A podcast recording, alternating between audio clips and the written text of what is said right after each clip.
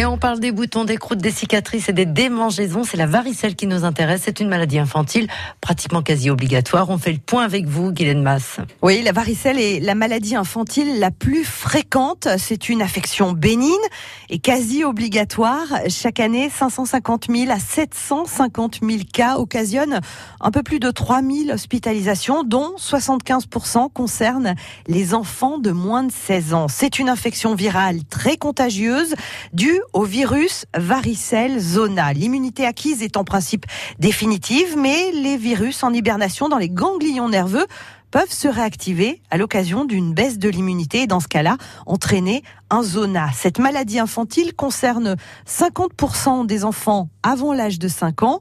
90% de la population a contracté la varicelle avant l'âge de 15 ans. Elle est contagieuse à compter de deux jours avant l'apparition des boutons. Elle se transmet sans que personne ne le sache. Elle peut continuer à être contagieuse jusqu'à ce que toutes les cloques aient séché. Et quand la varicelle est déclarée, quels conseils pour éviter les cicatrices? Les traitements de base recommandés sont essentiellement des soins locaux pour assurer une bonne hygiène et une bonne désinfection de la peau.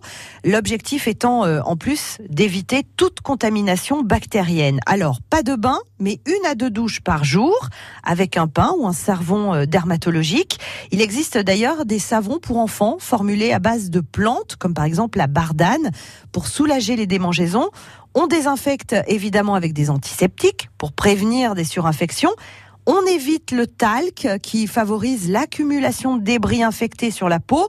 On garde les ongles courts pour éviter toujours les surinfections. Et puis on applique une crème réparatrice pour stopper l'apparition des cicatrices. France Bleu Limousin.